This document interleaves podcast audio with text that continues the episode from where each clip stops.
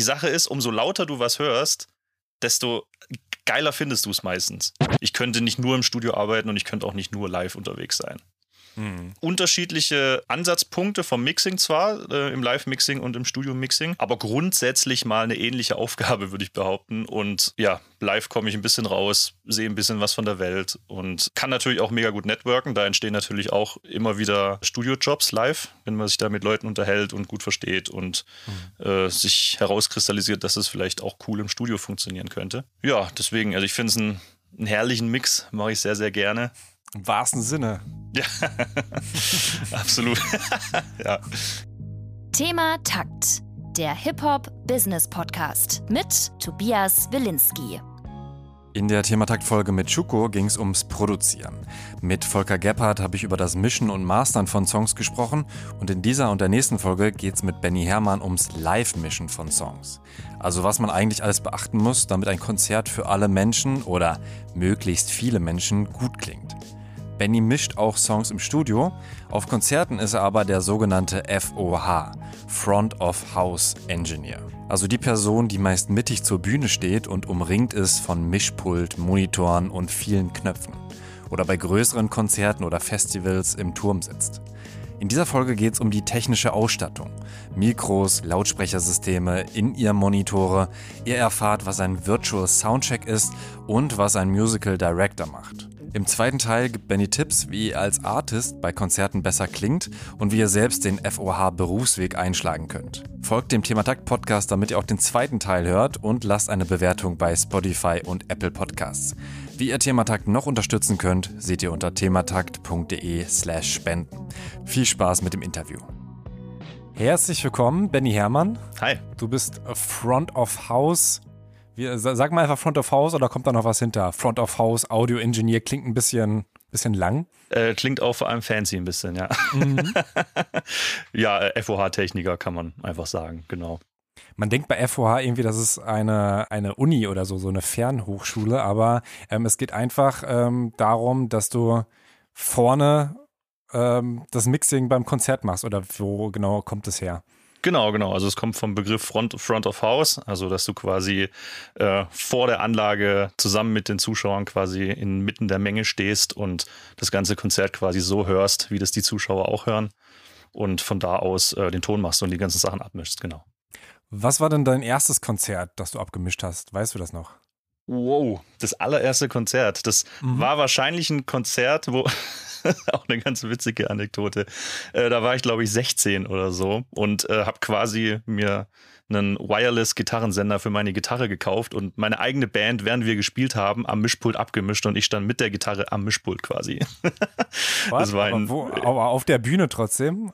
Das äh, nee, das, nee, das war tatsächlich vor der Bühne dann, also beim Soundcheck. Natürlich nicht, während, so. der, natürlich nicht während der Show, aber das war in irgendeinem Jugendhaus, als wir unsere Schulband damals hatten. Das gerade selber überlegen müssen. Wann war das erste Mal? Aber ja, das, ja, 2006 oder wann das war, irgendwie so. Alle fragen sich, wo steht der Sänger? Vor der Bühne, okay. macht Sound. wie, wie hieß denn deine Band? Oh, ganz, ganz früher, da gab es verschiedene Namen. Ganz, ganz früher hieß die mal Different, als wir 15 waren oder so. Natürlich ein mhm. super Name. Was Besseres ja. kannst du nicht aussuchen. da kamen wir dann zwei Jahre später auch mal drauf und haben uns dann in äh, Logomat umbenannt. Das war natürlich auch hochinteressant. Different äh, has a different name now. Ja, yeah, right. Die ja. News, ich erinnere mich. ja, genau. Und da sind wir damals von Jugendhaus zu Jugendhaus getingelt aber damit beginnt natürlich alles so mit Schulband und regional in den Jugendhäusern spielen und die Freunde auf die Konzerte einladen und so wird man dann ja erstmal auch darauf aufmerksam, dass es da ja auch Berufssparten äh, in dem Bereich gibt. So, wenn du die Demos aufnimmst in irgendeinem Jugendhausstudio, da merkst du, boah krass, du kannst im Tonstudio arbeiten und mhm. äh, äh, als Musikproduzent eventuell sogar mal Geld verdienen oder andere Künstler und Künstlerinnen produzieren. Oder du kannst eben auf Konzerten Live-Sound machen oder als Backliner auf der Bühne zu arbeiten und so weiter. Da gibt's ja extrem viele Berufe und dann merkt man, krass, das will ich, glaube ich, später mal machen. Weißt du denn noch, was das erste Konzert war, ähm, wo du es dann professionell auch gemacht hast? Boah, das ist ja so ein, so ein schleichender Prozess so ein bisschen so. Das war jetzt nicht mhm. so, dass man sagt, so, das ist jetzt das erste professionelle Konzert, sondern es ist ja so, dass sich das wirklich langsam entwickelt. So, dann hat man irgendwann angefangen, für andere Bands natürlich äh, in Jugendhäusern Ton zu machen, was ja auch noch, mhm. ähm, sagen wir mal, ein ähnliches Level eigentlich ist, auch ein ähnliches Qualitätslevel. Und dann arbeitet man sich zum Stadtfest hoch, dann arbeitet man sich hoch, dass man mal für eine bekanntere Band oder einen bekannteren Act mal als Support dabei ist und dann das erste größere Festival mal, aber irgendwie morgens um elf auf der Nebenbühne und so entwickelt sich das ja so nach und nach. Dementsprechend jetzt ein spezielles Konzert würde mir jetzt nicht einfallen. Das ist eher so ein bisschen dieser, dieser Weg dahin, so ein bisschen. Und wahrscheinlich auch über die Schulter gucken, gucken erstmal bei größeren oder war, weißt du, äh, warst du direkt alleine immer eigentlich? Es ging so stufenweise da hoch. Nö, da sind natürlich auch immer andere Leute, die sich auch extrem dafür interessieren, mit denen man sich dann auch austauscht und natürlich fragt, so wie macht ihr das? Oder wenn man mal zum ersten Mal neben einem großen FOH-Techniker steht, der gerade irgendwie einen großen Act mischt, dann mal da über die Schulter zu schauen und zu fragen, so wie hat es bei dir angefangen? Wie machst du das? Und da schnappt man natürlich am Anfang extrem viel auf, äh, um dann seine eigene Methodik und Arbeitsweise zu kreieren. Ja. Was war ein Tipp, der äh, deine Arbeitsweise nachhaltig verändert hat? Ähm, auf jeden Fall nichts zu äh, overprocessen, wo man ja am Anfang sehr, äh, sehr krass dazu neigt, dass man an jedem Signal äh, meint, äh, die Welt dran zu verdrehen müssen. was, also äh, Overprocessen, das heißt, es ist komplett alles, was ich da drauflegen kann, erstmal äh, ein Oberbegriff. Also IQ, Kompressor und so weiter, ist alles Processing oder? Genau, genau. Ähm, wenn du eben anders? ganz, ganz, ganz viele Sachen gleichzeitig drüber legst und mhm. äh, jedes Signal tot drehst quasi und äh, bis es eigentlich gar nicht mehr so klingt, wie es überhaupt mal klang. Und glaube ich grundsätzlich so ein Ding, was man am Anfang halt sehr gerne macht, wenn man auch in dem Beruf anfängt und denkt, boah, ich habe so viele Tools und ich kann so viel machen. Ich will da jetzt in, aus jeder Spur das Maximum rausholen und dann packst du das Ganze im Endeffekt zusammen und auf einmal klingt jedes Signal in sich vielleicht ganz cool und zusammen ist es aber einfach nur noch ein Brei. okay. Und dann sagst du, okay, wir müssen nochmal von vorne starten. Äh, ja, am Ende des Soundchecks dann natürlich nicht so praktisch, aber ja. Okay, ich würde jetzt mal ähm, so einen Tag durchspielen. Ähm, vielleicht mhm. erstmal ganz technisch, welches Equipment benutzt du? Oder hast du immer dasselbe oder ähm, wird das mehr oder weniger gestellt, also die äh, FOH-Konsole? Mhm. Also sobald man ab einem ab einer gewissen Produktionsgröße, ähm, jetzt mal angenommen, die Touren, die ich jetzt dieses Jahr mache, da hast du immer die komplette Produktion selber dabei. Das heißt, da habe ich jeden Tag das gleiche Pult, wir haben die gleiche Mikrofonie, die Band hat die gleiche Backline, also die gleichen Instrumente und so weiter. Da ist das Einzige, was vom Haus quasi gestellt wird, ähm, Tonanlage und noch ein bisschen was vom häuslichen Licht und die Bühne. Das ab einer gewissen Produktionsgröße wird das aber auch selber gestellt, wenn du in großen Arenen bist und so weiter. So, da ist ja nichts vom Haus drin, da nimmst du sowieso dann alles selber mit. Aber in so einer Größe, ähm, wie ich meistens unterwegs bin, hast du dann eben, wie gerade schon gesagt, äh, die ganzen kleineren Sachen mit dabei damit du eben auch gut vorbereitet äh, in die Shows gehen kannst, dass du äh, schon mal gewisse Sachen vorprogrammiert hast, dass die In-Ear-Mixe, also die Knöpfe, die die Musikerinnen im Ohr haben, dass äh, die Mixe immer gleich sind, dass sich jeden Tag alle gleich hören und dass die Signale gleich sind, die jeden Tag ankommen, dass man einfach so ein cooles Grundsetup hat, was man jeden Tag dann in der jeweiligen Location anbieten kann. Ähm, ja, lass uns das gerne nochmal runterbrechen. Also, ähm, wenn es jetzt heißt, äh, du gehst mit Crow oder Lea auf Tour und äh, du weißt, es geht in die Max-Schmeling-Halle zum Beispiel, bist du dann auch an dem Prozess beteiligt, äh, auszuwählen, welche Mikros man dann äh, alle auswählt? Oder ist das dann ähm, ein anderer, der das entscheidet? Also es ist ja auch immer so ein Prozess mit den, mit den Musikern und mit der Band zusammen. Jetzt im April die Tour, die ich mit äh, Clock Clock zusammen mache. Da bin ich schon seit zehn Jahren mit dem Schlagzeuger sehr gut befreundet und wir haben eine gleiche Soundästhetik und er ist gleichzeitig auch der MD der Produktion, das heißt Musical Director. Er kümmert sich quasi um die musikalische Umsetzung des Ganzen. Ähm, da hören wir uns zusammen an seinem Schlagzeug an, was klingt am besten und wählen dann dementsprechend äh, auch aus meinen Erfahrungswerten, aber auch aus seinen Erfahrungswerten die bestpassendsten Mikrofone aus. Wo man natürlich im Live-Bereich auch nochmal ein bisschen auf andere Dinge Wert legen muss, wie, wie im Studio. Dass zum Beispiel du nicht so viel Einstreuung von außen hast, weil auf einer Bühne ist ja auch immer ein bisschen Lärm, so da sind verschiedene Signale, da hört man Zuschauer, da hört man die Subwoofer, die irgendwie vor der Bühne stehen, dass man da spezielle Mikrofone hat, die ein bisschen weniger von außen einnehmen, äh, aufnehmen, sondern nur das eigentliche Hauptsignal. Und da sucht man es dann zusammen. Also grundsätzlich bin ich da schon auch immer mit dabei bei der Auswahl von den Mikrofonen. Und auch bei der Auswahl von der ähm, Anlage selbst? Genau, ab einer gewissen Größe, wenn man die Anlage dann selber mitnimmt, da kann es gut sein, da sind dann auch noch mal viel mehr Leute natürlich mit im Boot. Da gibt es dann einen Tonsystemtechniker, der sich dann wirklich ausschließlich nur um die, äh, um die Anlage kümmert. Das heißt, ich kümmere mich quasi um alle Signale, die von der Bühne kommen, zu mir ins Mischpult, in die Anlage und alles, was dann quasi ab der Anlage passiert, dafür ist dann der Tonsystemtechniker verantwortlich. Okay. Das heißt, der zeichnet dann im Voraus vor der Tour die großen Hallen in einem CAD-System auf und simuliert die jeweiligen Anlagen in diese Locations rein und kann dann ganz genau sagen, hier bei dem Rang kommt jetzt noch das und das an und okay, die Halle ist ein bisschen breiter, die Ränge sind ein bisschen höher, dann braucht man nochmal andere Lautsprechersysteme weiter hinten, dass da die Schallabdeckung möglichst ausgeglichen ist und so weiter. Das ist ja da wirklich nochmal ein komplett anderer Bereich, ähm, wo man, sagen wir mal, alleine dann irgendwann mal überfordert wäre, wenn man sich schon um die ganze Band und um alles kümmert.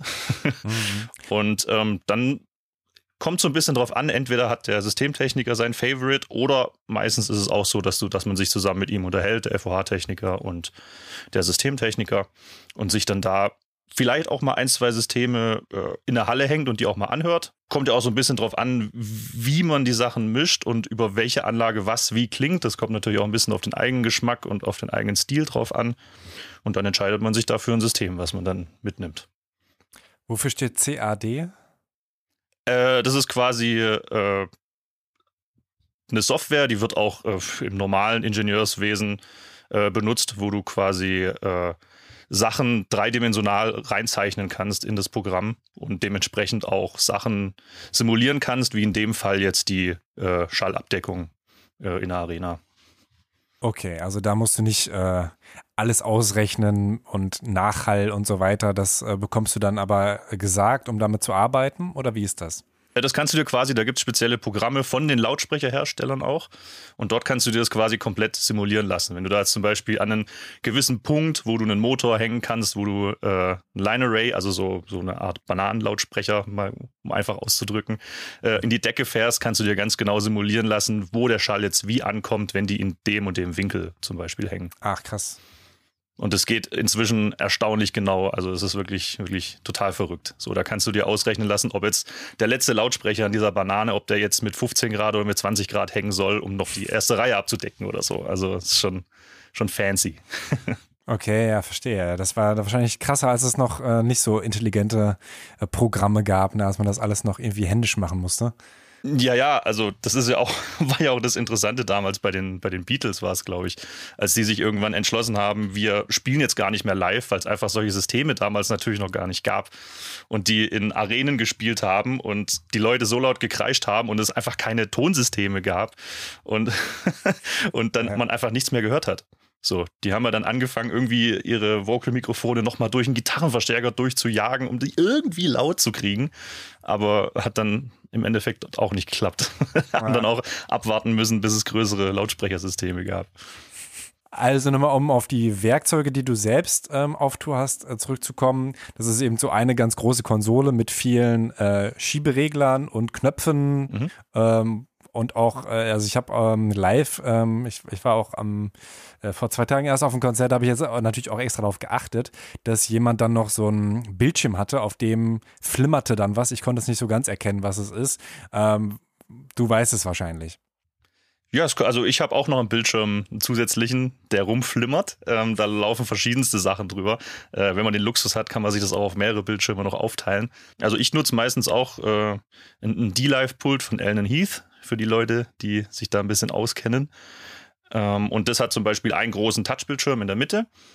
Und damit kann ich quasi auch äh, verschiedenste Eingriffe machen, wie EQing und äh, Kompressoreneinstellungen, Routing und so weiter. Ist dann einfach extrem intuitiv, wenn ich da einfach schnell per Touchscreen ein paar Sachen anwählen kann und machen kann, weil im Live-Bereich man oft halt auch sehr schnell unterwegs sein muss. Wenn auf einmal irgendwas auf der Bühne passiert und ich schnell eingreifen muss, dann macht es natürlich Sinn, so schnell wie möglich eingreifen zu können. Das geht dann mit so einem Touch-Display dann natürlich nochmal geiler. Was passiert dann zum Beispiel?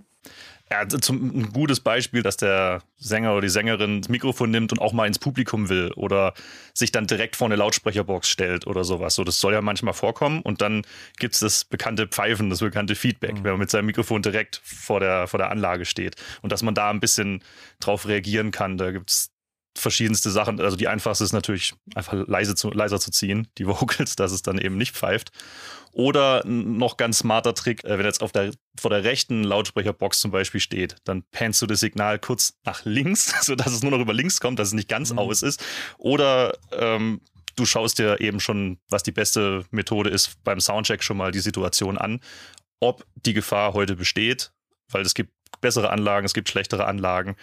Ähm, kommt auch immer so ein bisschen auf die Reflexion im Raum drauf an, wenn's, äh, wenn du in der Halle bist und nicht bei einem Open Air. Weil beim Open Air ist die Chance, dass es pfeift, geringer, weil es einfach auch nicht so viele Reflexionen gibt und dementsprechend der Schall nicht so schnell wieder zurückkommt zum Mikrofon. Mhm. Und dann ist die beste Variante das beim Soundcheck, wenn man weiß, der Artist wird das machen, dass man das dann schon mal auscheckt und dementsprechend vielleicht die ein oder andere Frequenz zieht, äh, also rauszieht, ähm, wo es koppeln könnte. Das ist dann natürlich die smarteste Variante. Und wenn ich jetzt unbedingt in, in die äh, Menge gehen möchte, da kannst du ja ähm, nicht mit dem, ich mache jetzt äh, vorne den Monitor leiser arbeiten, sondern musst ja einen anderen Weg finden. Welchen wähle ich denn da? Weil einfach nur die Vocals leise zu ziehen, freut dann äh, Frontmann, Frontfrau ja auch nicht, weil dann hörst du äh, die Person ja nicht mehr. Äh, ja, ja, genau. Deswegen ist dann natürlich die bessere Variante, die jeweiligen Frequenzen rauszuziehen. Aber deswegen ist ja auch ein Dialog dann immer mit mit den Sängerinnen und Sängern sehr wichtig, dass die halt wissen, dass es grundlegend jetzt nicht so einfach ist, sich mal direkt vor eine PA äh, mhm. oder von, von Lautsprecher zu stellen, dass da einfach so ein gewisses Grundwissen natürlich da ist, dass es physikalisch eben nicht möglich ist, ein Mikrofon, was an ist, in den Lautsprecher zu halten und da passiert, passiert nichts. So. Außer es ist dementsprechend gegated so, das sind dann auch nochmal andere Maßnahmen, die man treffen kann. Da gibt es ja inzwischen auch intelligente äh, Gates von verschiedenen Herstellern, äh, womit man das auch das Risiko ein bisschen minimieren kann. Ja, genau.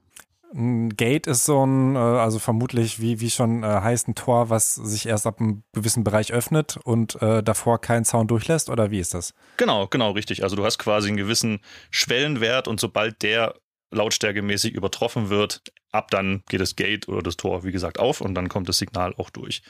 Und dementsprechend, wenn du kein Signal hast, was gerade in das Mikrofon reingehst und du das in, äh, du das in den Lautsprecher reinhältst, dann bleibt das Gate natürlich zu, dementsprechend passiert nichts. Wenn das Gate mhm. auf einmal aufgehen würde, dann fliegt dir das Ding natürlich um die Ohren. ja. Du übernimmst also auch das äh, Monitor-Mixing, ne? Also das ähm, äh, ein, äh, nicht nur quasi den Mix für das Publikum, sondern auch der äh, Mix für äh, die Artists selber, richtig? Da gibt es ja auch manchmal Leute, die machen nur diesen Job, oder?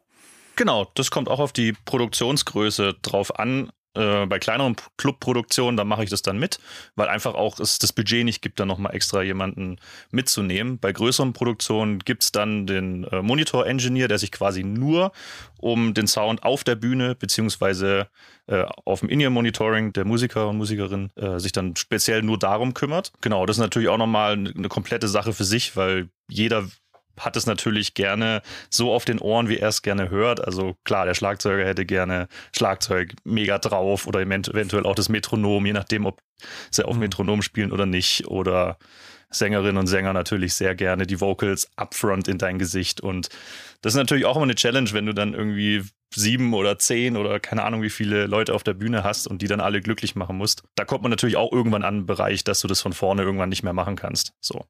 Wenn es jetzt zwei, drei Leute sind und alle spielen mit In-Ears und du programmierst das schon mal vor der Tour, dass es grundsätzlich immer passt und du eigentlich kaum was verändern musst jeden Tag, dann kann man das natürlich gut auch noch übernehmen. Sobald es dann größer wird, dann macht es aber auf jeden Fall Sinn, da jemanden nochmal mitzunehmen.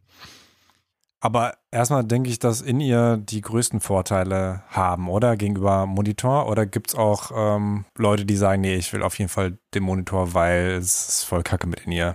gibt solche und solche. Also für mich ist es natürlich, äh, fast hat es fast nur Vorteile, wenn alle mit In-Ears mhm. arbeiten, weil ich habe einfach weniger Lärm auf der Bühne. Weil wenn du Monitore auf der Bühne hast und der eine will Bass, Gesang, dies, das, dann hast du natürlich äh, absoluten absoluten Wurscht auf der Bühne natürlich. Von überall kommt irgendwas und alles ist sehr laut und gerade in kleineren Clubs hört man das ja dann vorne raus schon auch extrem. Wenn da jemand krass seinen Bass drauf haben will oder so, dann dröhnt es auf einmal aus der Bühne raus in, die, äh, in den Club.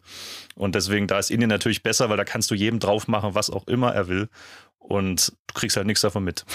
Mhm. und, hast eine, und hast eine ruhige Bühne im Endeffekt. Das ist natürlich der Vorteil. Um was man sich natürlich auch noch kümmern muss, wenn man jetzt nicht mit Monitoren arbeitet, sondern mit In-Ear-Systemen, dann kommt natürlich noch auf den Monitormann oder Monitorfrau zu, dass äh, du noch das ganze Frequenzmanagement noch an der Backe hast natürlich und dich darum kümmern musst, dass es keine Einstreuung gibt und gerade auf großen Festivals, wo irgendwie zehn Acts gleichzeitig spielen und 80.000 Leute auf dem Festival sind, da ist sowas dann natürlich besonders notwendig. Da gibt es dann aber tatsächlich auch noch eine angestellte Person vom Festival, die sich nur auf diesem ganzen Festival um diese Frequenzen kümmert. Da kriegst du ah, quasi, wow. da kriegst du quasi einfach eine Liste, der weiß, was für Frequenzen deine Geräte abdecken können. Das musst du vorher einreichen. Und dann bekommst du eine Liste mit Frequenzen und die stellst du dann ein und dann darfst du nur noch die benutzen und fertig. Und bevor du doch irgendwas anderes brauchst, dann musst du ihn anrufen und sagen, du, ich bräuchte vielleicht noch mal ein, zwei Frequenzen. Check doch noch mal. Ah, okay. Frequenzen, äh, nicht, dass man da durcheinander geht, ähm, bezieht sich ja sowohl auf den Sound, den ich höre, mhm. als auch ähm, bei, bei In-Ears brauche ich auch Frequenzen, oder? Einfach nur, äh, sag ich mal, wie so eine Radiofrequenz, um Dinge zu übertragen. Äh, Du redest jetzt aber von den Dingern, die rausgehen, ne? Oder hast genau. du jetzt gerade von dem, äh, ich muss eine Frequenz buchen, quasi, weil es gibt nur so und so viele auf den und den Raum und irgendwann sind alle vergeben? Nee, also es geht natürlich darum, äh, um das eigentliche Signal äh, kabellos zum In-Ear-System zu bringen. Ach so. Das, das, ist dann quasi ein Frequenzbereich, der um ein Vielfaches höher ist als der akustische Bereich, den wir hören. Also da sind wir, wir sind ja beim akustischen Hören bis in den Kilohertz-Bereich und da geht es dann um Megahertz-Bereich. Also da sind wir dann nochmal deutlich höher. Und okay. genau, also da, also da geht es nichts um nichts Akustisches, sondern tatsächlich. Ähm, ich muss mir Leitungen buchen, sozusagen. Kann man auch so sagen, ja, genau. Okay, okay. Damit da kein, damit da kein anderer Monitormann auf ähnlichen äh, Frequenzen dann auf einmal Sachen verschickt, auf einmal hast, dann hast du von der anderen Bühne irgendeinen Mix auf dem Ohr und dann ist natürlich schlecht. ja, das kann ich mir vorstellen. Aber äh, auf Festivals, wenn die Bühnen nah beieinander sind, sind natürlich auch äh, diese, ne, wie du sagst, die Einstreuungen, wenn die andere Band einfach viel lauter ist oder so, das ist ja auch schon ähm, schnell passiert oder die Bühnen stehen sich gegenüber, ähm, also auf dem Tempelhofer Feld oder so und da ist dann schon der Soundcheck Soundcheck, ähm, dann äh, stört das schon auch mal äh, auf jeden Fall beim Spiel, wenn das dann äh, im schlimmsten Fall noch ins Mikro reinkommt, muss man auch beachten. Ja, da hatte ich letztes Jahr einen ganz speziellen Fall, da bin ich auch fast wahnsinnig geworden. Da war ich ähm, lokaler Techniker, also das bedeutet, es gibt ja nicht nur, nicht nur Leute, die mit den Acts fest unterwegs sind, sondern ja auch, wenn es große Festivals sind und so weiter, hat ja auch nicht jeder Act äh, selber Personal dabei, sondern ähm, sagt dann gerne, das würden wir gerne von euch lokal betreuen lassen. Und dann gibt es quasi eine Crew, die jetzt zum Beispiel für eine Bühne zuständig ist und dort auch Monitor Mann oder Frau stellt, FOH und Backline und so weiter und so fort. Und da war ich letztes Jahr local ähm, am Monitorplatz auf dem Frauenfeld. Und da ist ja auch so, dass teilweise die Bühnen direkt äh, gegenüber voneinander stehen. Zwar natürlich schon 200, 300 Meter weg, klar, aber die fahren da natürlich extremst auf und ich war mit meiner Bühne direkt gegenüber von der Mainstage und da, da hat sowas von reingeballert. Also ich habe die Monitore kaum so laut gekriegt, dass die Leute sich vernünftig gehört haben, weil es da wirklich äh, mir so reingeballert hat. Also das war auch nicht so optimal. Ich glaube, danach gab es auch das, das kam, war, glaube ich, nicht nur einmal Thema bei irgendwelchen Feedback-Gesprächen, äh, weil das war wirklich, es war abnormal, es war brutal. Aber es hat dann trotzdem einigermaßen funktioniert oder könntest du noch schnell In-Ears besorgen? Also die, die In-Ears gebucht hatten, ähm, waren auf jeden Fall besser dran, ja, mhm. äh, weil dann kannst du das natürlich viel besser ausblenden. Die machen ja auch schon ziemlich zu ähm, in den Ohren, sodass du wirklich nur das hörst, was aus den Hörern rauskommt. Und die hatten natürlich große Vorteile. Ja. Okay. Es gibt äh, auch viel mehr Digitalisierung ne, im Live-Mixing. Also du bist ja noch relativ frisch dabei, deswegen bist du wahrscheinlich einfach damit reingekommen. Mhm. Aber ähm, was ich so in der Vorbereitung gesehen habe, ist zum Beispiel der Virtual Soundcheck. Also das heißt, die Person muss gar nicht vor Ort sein, sondern du hast einfach das mehr oder weniger mal vorher aufgenommen, das Soundfile, kannst es dann im Loop spielen, sodass äh, die Person nicht 20 Mal auf die Snare äh, hauen muss, sondern du machst es einfach so. Nutzt du das auch gerne oder ist es dir schon lieber, wenn die Person vor Ort ist? Also auf Tour nutze ich das tatsächlich jeden Tag komplett. Mhm. Also ich zeichne immer die Show vom Vortag komplett auf. Das heißt, jedes einzelne Mikrofon, jedes einzelne Signal wird bei mir im Rechner aufgenommen. Und das Geile am Virtual Soundcheck ist dann, dass ich eben genau diese Signale, wie sie am Vortag von der Bühne runtergeflattert sind, dass ich die eins zu eins zurück ins Pult äh, reinfüttern kann quasi, sodass es für mich genauso ist, als ob der Eck gerade live auf der Bühne steht. Nur, dass er eben nicht mhm. auf der Bühne steht.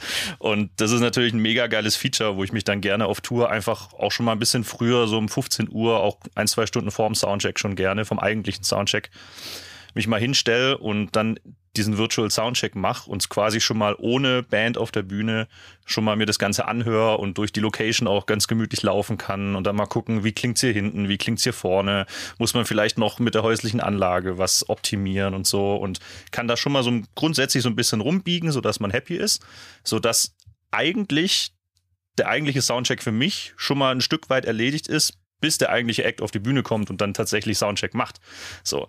Und in größeren Locations macht es natürlich noch mehr Sinn als in kleineren, weil wenn du zum Beispiel in einem sehr kleinen Club bist und eine Liveband auf der Bühne hast mit akustischem Schlagzeug und so weiter, das ähm, hört man natürlich auch sehr, sehr laut von der Bühne runter. Das heißt, da macht es keinen Sinn, eins zu eins diesen Virtual Soundcheck Mix dann natürlich zu benutzen, weil äh, dann hörst du irgendwann nur noch Schlagzeug gefühlt. Das musst du dann mhm. natürlich ein bisschen anpassen. Aber wenn du das in größeren Locations machst oder bei Open Airs, da wird, ist es wirklich halt eins zu eins genauso, wie das im Endeffekt halt klingen wird. Und das ist natürlich ein mega gutes Tool und die Band äh, und die Künstler und die Künstlerinnen so, die haben dann natürlich auch noch mal ein bisschen, bisschen mehr Zeit nachmittags, doch mal noch ein Interview mehr zu geben oder vielleicht auch ein bisschen zu entspannen und so weiter. Und ist ein mega cooles Tool, was ich auf jeden Fall jeden Tag nutze auf Tour. Und man kann auch nochmal selber mit dem Kopfhörer mal reinhören und seinem, an seinem eigenen Mix ein bisschen was justieren oder mit der Band nochmal reinhören. Also es hat extrem viele Vorteile. Aber du machst immer beides. Also du würdest jetzt nie sagen, ich mache nur Virtual Soundcheck aus einem Notfall, es ist gar keine Zeit mehr und äh, ich musste das so machen. Grundsätzlich macht man beides, ja. Kommt so ein bisschen auf die Situation drauf an.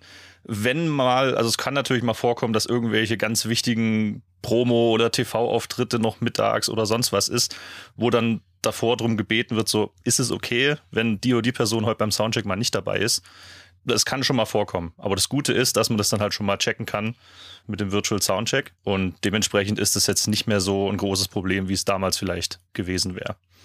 Und theoretisch kann ich ja auch viel mehr Knöpfe äh, ersetzen und das äh, in den Computer reinladen. Bist du äh, Fan davon oder hast du noch mehr, ähm, sag ich mal, analog und wirklich in der Hand an Knöpfen? Also was man ja mit so einem Pult immer eigentlich in der Hand hat, sind die Fader. Die gibt es ja weiterhin. Und selbst wenn es nur 16 Fader bei einem kleineren Pult sind, dann kannst du ja trotzdem durch verschiedene Layer, heißt es dann, durch verschiedene Layer klicken. Das ist zum Beispiel der erste Layer, da sind die 16 Spuren Drums. Dann der zweite Layer sind die restlichen Instrumente. Der dritte Layer sind dann die Vocals oder so. Da kannst du dir das ja quasi trotzdem alles physisch auf die Fader legen, dass du zumindest die Lautstärken fahren kannst und so weiter. Ansonsten, was, was Outboard Gear betrifft, da ja, bin ich so ein bisschen so ein digitales Kind, weil, wie du schon sagst, ich bin natürlich auch damit aufgewachsen jetzt und äh, feier die alten Hardware-Geräte absolut. Also nutze auch eigentlich hauptsächlich äh, digitale äh, Emulationen von den alten Geräten mhm. und äh, benutze da jetzt bei der Tour im April zum Beispiel auch ein Wave Soundgrid System. Das bedeutet, ich kann quasi die Wave äh, Plugins, wie man sie kennt von verschiedensten DAWs, äh, kann ich quasi auch live benutzen mit einem Soundgrid-Server, der auch von Waves äh, quasi bereitgestellt wird. Das heißt, die Rechenleistung läuft dann nicht über meinen Laptop oder, oder sonst was, sondern über den DSP-Server quasi von, von, von Waves, den ich dann daneben stehen habe. Und dann kann ich quasi auch noch verschiedenste Plugins äh, benutzen, die Waves zur Verfügung stellt, von speziellen alten Kompressoren und EQs und so weiter oder Bandsättigung und so weiter und so fort. Das, sowas nutze ich auf jeden Fall mega gerne. Schweizer Taschenmesser. Ja, auch so ein bisschen, ja. ähm, werden Songs live bewusst anders gemischt als auf dem Album? Also, dass man ähm, weiß, wir müssen da jetzt nochmal die Drums viel stärker bringen, weil das live einfach mehr scheppert. Oh, das ist natürlich eine krasse Philosophiesache und mhm. auch, auch oft ein Thema, wo es natürlich verschiedenste Meinungen gibt, weil es gibt natürlich Leute, die sagen, okay, ich will, dass es genauso klingt wie auf der Platte. Und äh, wenn da jetzt nur E-Drums sind oder das Ganze halt äh, schlagzeugmäßig programmiert ist, dann soll das auch live so klingen.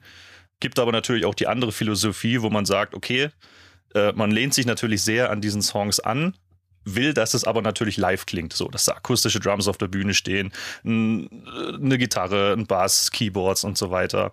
Und dann gibt es natürlich den Hybrid, den man daraus baut. So, dass teilweise äh, Sachen genauso quasi abgespielt werden, wie sie in der Produktion da sind und dass aber zum Beispiel noch ein Live-Schlagzeug drüber spielt oder so. Und das ist natürlich so ein bisschen eine Philosophie-Sache, wie man das Ganze haben will. Also da habe ich auch verschiedenste Produktionen, wo manches wirklich dann genauso klingt wie auf Platte und manches dann aber halt wirklich komplett live, so als ob das jetzt eine Band spielt. Oder spielt er dann in dem Fall auch eine Band. ja. Hast du auch schon das Feedback bekommen, dass ähm, gerade was die Stimme angeht, dass dann manchmal zu sehr nach Platte klingt, es aber gar nicht ist?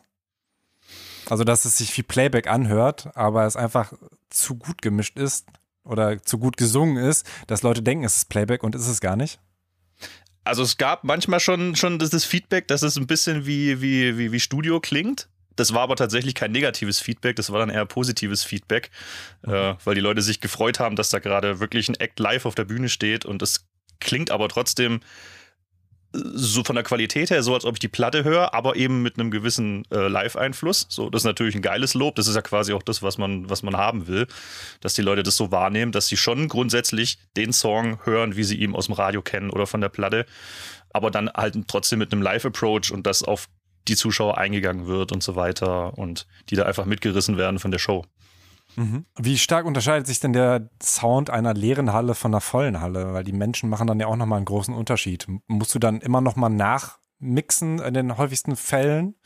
Ja, ja, das ist auch manchmal mehr oder weniger äh, ein großer Unterschied. Also manchmal ist es ein unfassbarer Unterschied. In Hallen ist es, ist es noch weniger als in, als in Clubs, meiner Meinung nach. So, weil äh, in kleineren Clubs, also da spreche ich jetzt mal von so 500er bis 1000er Clubs oder so, wenn die leer sind, so klingen die teilweise wirklich, äh, ja, schaurig auf jeden Fall.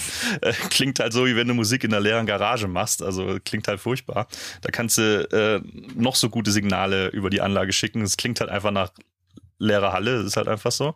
Und ähm, wenn dann die Leute da sind, ist es schon ein sehr krasser Unterschied. Erstens, weil der Nachhall natürlich viel kürzer wird. Es ist ja so, dass alle möglichen Oberflächen ja Schall reflektieren und so weiter, manche absorbieren das und so weiter. Und in solchen leeren Clubs reflektiert eben sehr, sehr viel. Dementsprechend wird es ein extrem diffuses Signal. Und wenn da jetzt auf einmal zum Beispiel der komplette Boden nicht mehr reflektiert, weil da ja Menschen stehen, und Menschen absorbieren eben, eine Menschenmasse absorbiert halt wunderbar Schall. Dementsprechend hast du diese Reflexion nicht mehr und dann klingt es natürlich ganz anders. Es klingt automatisch direkter. So, du hast ein paar Frequenzen, die nicht mehr so störend sind im Ohr. Also da tut sich schon einiges. Also da muss man so ein bisschen eine Erfahrung entwickeln, wie so eine leere Halle klingt und wie so eine volle Halle klingt. Kommt natürlich immer auch so ein bisschen drauf an. Es gibt ja auch Shows, wo dann nur 30 Prozent der Karten verkauft ist. Aber gehen wir mal im Optimalfall aus, dass es ausverkauft ist und dann die ganze Location voller Leute ist. Und dann ist es schon ein großer Unterschied, ja. Wie viel machst du allgemein äh, live dann noch? Also wie häufig äh, musst du dann noch, wie wild, sage ich mal, an den Reglern und wie sehr äh, hörst du einfach nur und, sag ich mal, 90 Prozent passt einfach alles, weil Soundcheck passte, Halle ist so und so voll und bleibt auch so und so voll und ähm, du hast eh vielleicht schon den äh, zehnten Gig der Tour und das passt alles. Genau, also im besten Fall muss ich live gar nicht mehr so extrem viel machen, wie du gerade schon sagst, weil ähm, das meiste checke ich beim Soundcheck, dass das alles passt. Dann habe ich je nach Produktion auch verschiedene Szenen im Pult. Das bedeutet, dass ich von Song zu Song verschiedenste äh, Effekteinstellungen habe und verschiedene EQ-Einstellungen und so weiter. Und wenn der nächste kommt, äh, der nächste Song kommt, drücke ich einfach auf nächste Szene und dann lädt es quasi schon so mein Standard-Setup für diesen Song, den ich davor erarbeitet habe vor der Tour. Dementsprechend, wenn alles gut läuft, dann habe ich da noch meistens den Finger am Vocal Fader. Das habe ich eigentlich meistens bei der Show, weil das ist, da kann sich ab und zu auch noch mal was verändern, je nach Publikumsinteraktion oder wie ist Sängerin oder Sänger drauf. Äh, da kann manchmal das ein bisschen variieren von Tag zu Tag. Und weil es natürlich unterm Strich auch meistens das wichtigste Signal bei der Show ist. So, die mhm. Vocals. Mhm. So. Dass Sprachverständlichkeit immer gewährleistet ist, dass die Zuschauer immer sauber die Vocals hören können. Deswegen, da habe ich eigentlich dann immer live noch das, das, das genaueste Ohr quasi drauf. Aber grundsätzlich sollte es vom Grundsound schon mal passen dann bei der Show. Du sagst, es gibt bei verschiedenen Songs verschiedene IQs und so weiter, verschiedene Effekte. Musst du dich dann auch mit den Producern austauschen, um zu erfahren, wie man die Sounds so reproduziert, wie sie eben auch ähm, auf der Single geklungen haben? Oder wie bekomme ich das überhaupt hin? Oder bist du da ein bisschen alleine gelassen und musst äh, rumprobieren, dass es so klingt? Nö, das macht man auf jeden Fall auch zusammen. Also es gibt da auf der einen Seite, den habe ich vorhin schon mal erwähnt, ja den MD, den Musical Director der ist ja quasi dafür da, die Produktion, so wie sie auf Platte klingt, live umzusetzen. Ob er eine Band zusammenstellt oder äh, ob es Backing-Tracks gibt und er live dazu was spielt oder so. Das checkt quasi der Musical Director und der ist dann auch in unmittelbarem Kontakt mit der Person, die das Ganze produziert hat und die quasi auch theoretisch die ganzen Einzelspuren und so weiter im Rechner hat, falls man da irgendwas braucht. Und wenn man jetzt zum Beispiel sagt, okay, man stellt eine Band zusammen, da spielt ein Schlagzeug, Bass, Gitarre, aber zum Beispiel keine Keys oder sowas, sind aber schon ein gewisser Anteil der Produktion besteht aus Keys, dann fordert man beispielsweise die ganzen Keyspuren von der Person, die es produziert hat und fügt die dann quasi in die Produktion mit ein. Ob die dann einfach mhm. abgespielt werden oder äh, wie auch immer, so, das kommt dann ganz auf die Produktion drauf an. Aber dementsprechend kann man schon sagen, dass man da immer in direktem Kontakt mit den Leuten ist, die das Ganze auch produziert haben. Und weil du die Vocal-Bearbeitung besprochen hast, so da kann es auch gut mal sein, dass ich da auch direkt Kontakt mit der Produzentin oder dem Produzenten aufnehme, damit man mal darüber spricht, so wie habt ihr das äh, processed im Studio, was habt ihr da für Effekte benutzt und dass man dann guckt, dass man das zumindest grundsätzlich mal live übernimmt, weil ein bisschen anders muss man die Vocals live natürlich trotzdem processen, weil ein geiles Vocalsignal, was irgendwie auf einer auf einem Küchenradio oder auf AirPods geil klingt, muss jetzt nicht unbedingt auf einer PA, die dir mit über 100 dB um die Ohren fliegt, irgendwie geil klingen. So, da muss man manchmal noch ein paar andere, ein paar andere Sachen beachten. Aber dass man grundsätzlich mal so in diese Richtung geht, wie das Ganze auch ursprünglich mal gedacht war und auf Platte klingt, so da ist es für mich auch auf jeden Fall essentiell, da immer im Dialog zu sein und miteinander zu reden. Gehst du beim Konzert dann auch an andere Orte oder bleibst du immer am selben Platz? Also um jetzt zu gucken, gut, es wird alles berechnet, der Computer sagt, eigentlich müsste das so und so perfekt klingen, aber äh, vielleicht dann doch nochmal 30 Meter nach rechts gehen, um zu, um zu hören, klingt es hier auch noch so geil wie jetzt hier in der Mitte. Also grundsätzlich würde ich das auch während der Show gerne häufiger machen. Das Problem ist, dass es meistens nicht geht, weil wenn die Shows mhm. ausverkauft sind, da kommst du ja nicht von links nach rechts. So, das kannst du komplett vergessen. Aber beim Soundcheck mache ich das immer da geht es ja heutzutage auch wirklich richtig gut, dass du da einfach äh, eine Art, was heißt eine Art, dass du einen WLAN-Router ans Pult dran machst, dein iPad in die Hand nimmst, dich mit dem Pult connectest und dann mit dem iPad quasi durch die Location läufst und dann an den verschiedenen Positionen dir das anhören kannst und dann Sachen justieren kannst am iPad. Das mache ich beim Soundcheck auf jeden Fall immer. Vor allem auch, weil es natürlich während der Show nicht geht. Mhm. Um deine Frage zu beantworten, auf jeden Fall, wenn die Möglichkeit besteht. Auch natürlich während der Show, aber während der Show meistens schwierig. Deswegen hauptsächlich beim Soundcheck. Okay. Ähm, und äh, du hast gerade auch Nachhall angesprochen. Was ist vielleicht da nochmal der Unterschied zwischen Hall und Nachhall? Also Nachhall ist ja quasi wenn ein Signal aus der Anlage rauskommt, ist es ja grundsätzlich mal, wenn man nichts daran macht, ja schon mal ein trockenes Signal. Also, dass du nur das Direktsignal hörst. Und wenn du in einer großen Halle oder in einem Club bist, dann reflektiert dieses direkte Signal ja quasi von Wand zu Wand und von Boden zu Decke und so weiter. Und das beste Beispiel ist ja zum Beispiel die, ist ja die Kirche. So, wenn du in der mhm. Kirche äh, was sagst oder der Pfarrer da was predigt, dann das ist eigentlich der Inbegriff von einem Nachhall. So, da geht es natürlich richtig ab. So, dass du eine sehr, sehr lange äh, Nachhallzeit von mehreren Sekunden. Und die Sache ist ja, umso mehr Nachhall du hast, umso schwieriger tust du dich ja auch damit, zum Beispiel die Sprache zu verstehen und so weiter. Mhm.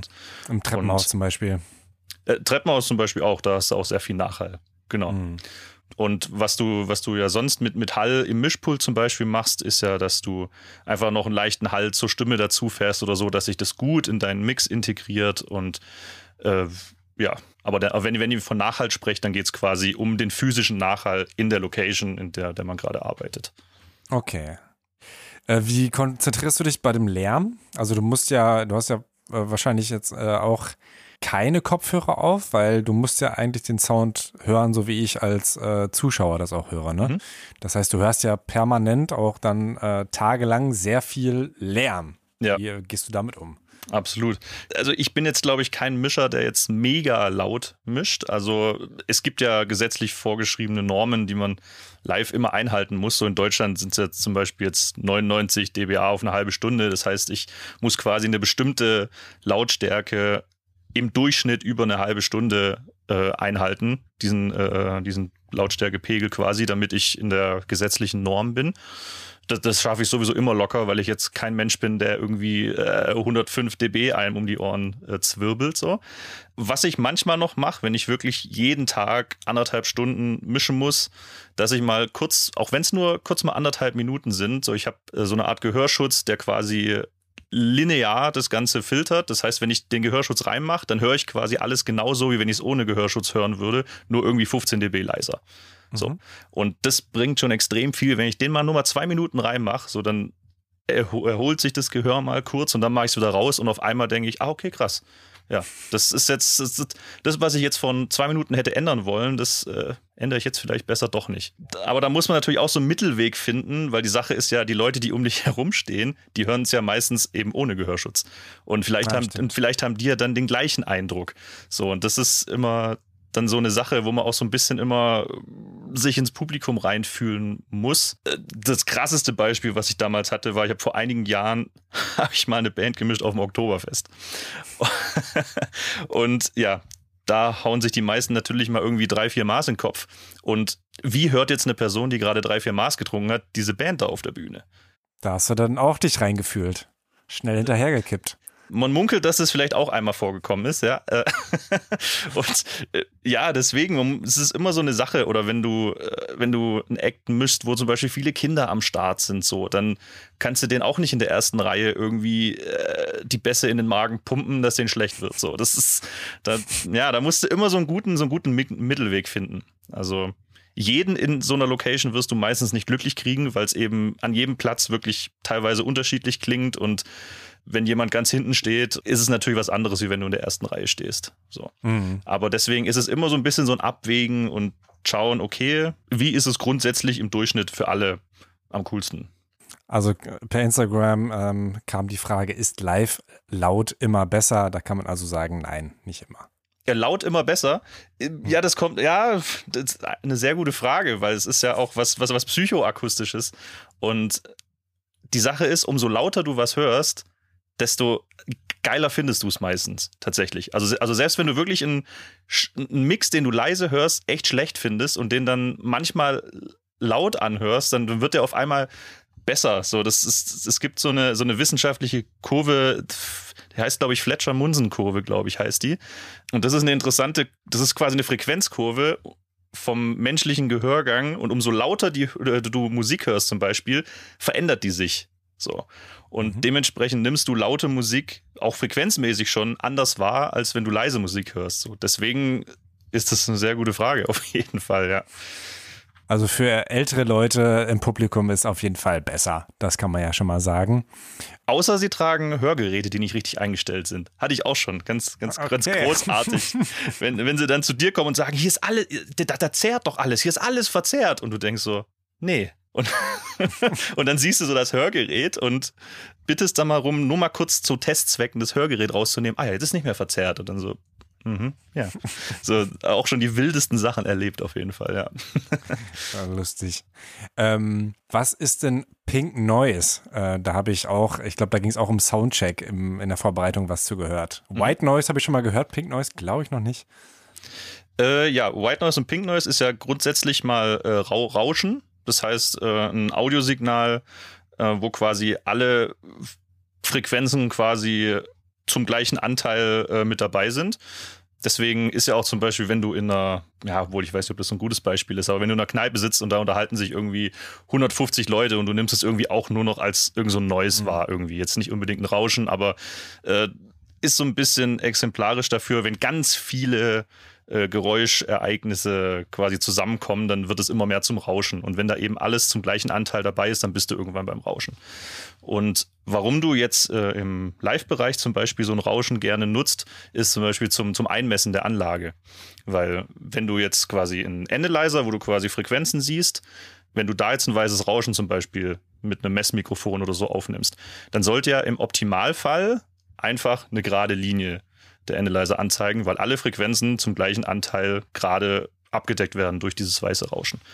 Und wenn du jetzt aber über eine Anlage in irgendeiner Location das Rauschen auf die Anlage legst, dann wirst du eben nicht diese Kurve haben, also wirst du sowieso theoretisch nie, physikalisch eigentlich kaum möglich, aber dann hast du natürlich bei in verschiedenen Frequenzbereichen Absenkungen und teilweise Boosts, die durch Überlagerung natürlich von den Reflexionen in der Location kommen. Und dann siehst du zum Beispiel relativ schnell, wenn dann bei 100 Hertz du auf einmal so eine Beule nach oben hast, dann siehst du, okay, hier an der Position, wo ich hier gerade messe, da muss es wohl irgendwie eine stehende Welle oder irgendwas, was resoniert, äh, frequenzmäßig geben in diesem Bereich. Und das kannst du damit dann eben relativ schnell, schnell ablesen. Okay, einfach, dass du halt äh, so ein so ein Referenzwert im Prinzip hast. Genau. Ne? Durch dieses Rauschen ist es ja immer derselbe Ton, äh, immer derselbe Sound und äh, dementsprechend hast du dann halt äh, das auch in jeder Location immer gleich.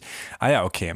Genau. Ähm, und das ist ja auch, glaube ich, so mit die größte Schwierigkeit, äh, insbesondere wenn viele Leute auf der Bühne stehen, dass äh, dieselben Frequenzen sich gegenseitig überdecken. Ne? Also das ist, glaube ich, so die größte Krux dann im Mixing, zu schauen. Ähm, ich habe zum Beispiel ein, ein Video gesehen, der hat dann Iron Maiden gemixt und der meinte halt, wir haben drei Gitarren und der Sänger hat auch noch mal manchmal eine Frequenz wie eine Gitarre. Also ich muss im Prinzip gucken, dass alle vier gut klingen und das ist dann Genau. so der schwierigste Job eigentlich, ne? Ja, ja, genau. Da muss man eben entweder direkt schon an den Gitarrensounds äh, mit den jeweiligen Leuten arbeiten, dass die jetzt nicht genau im gleichen Frequenzbereich stattfinden.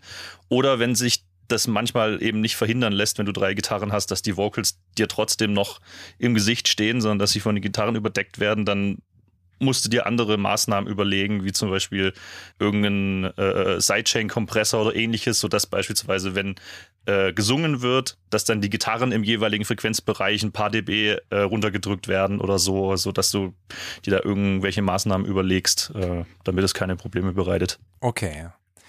Wie anstrengend ist für dich überhaupt das Auf Tour sein? Kommt auch so ein bisschen drauf an, wie du unterwegs bist, weil es gibt natürlich kleinere Touren, wo du mit Sprinter unterwegs bist und dann die Band vielleicht auch nochmal mit einem Sprinter. Dann gibt es einen Techniksprinter, einen Bandsprinter.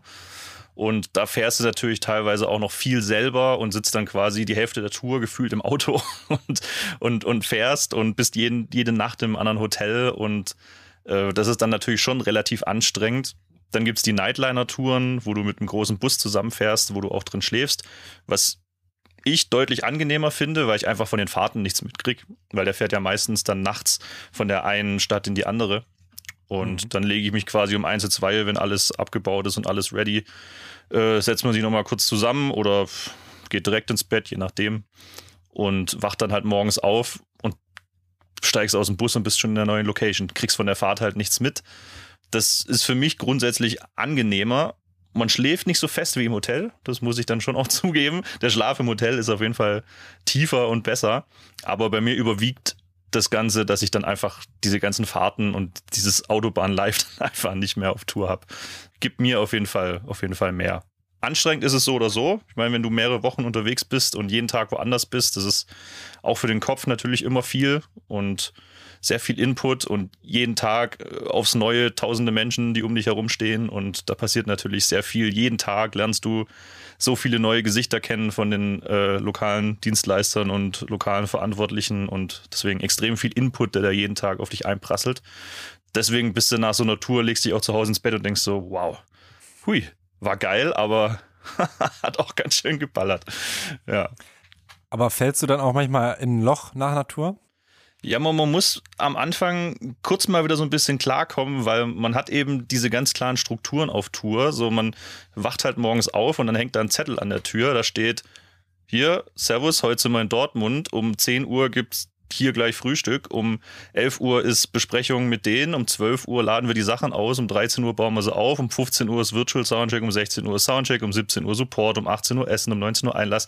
Und das halt everyday. So, das heißt, du bist jeden Tag durchgetaktet und du hast jeden Tag einen klar vorgegebenen Ablauf.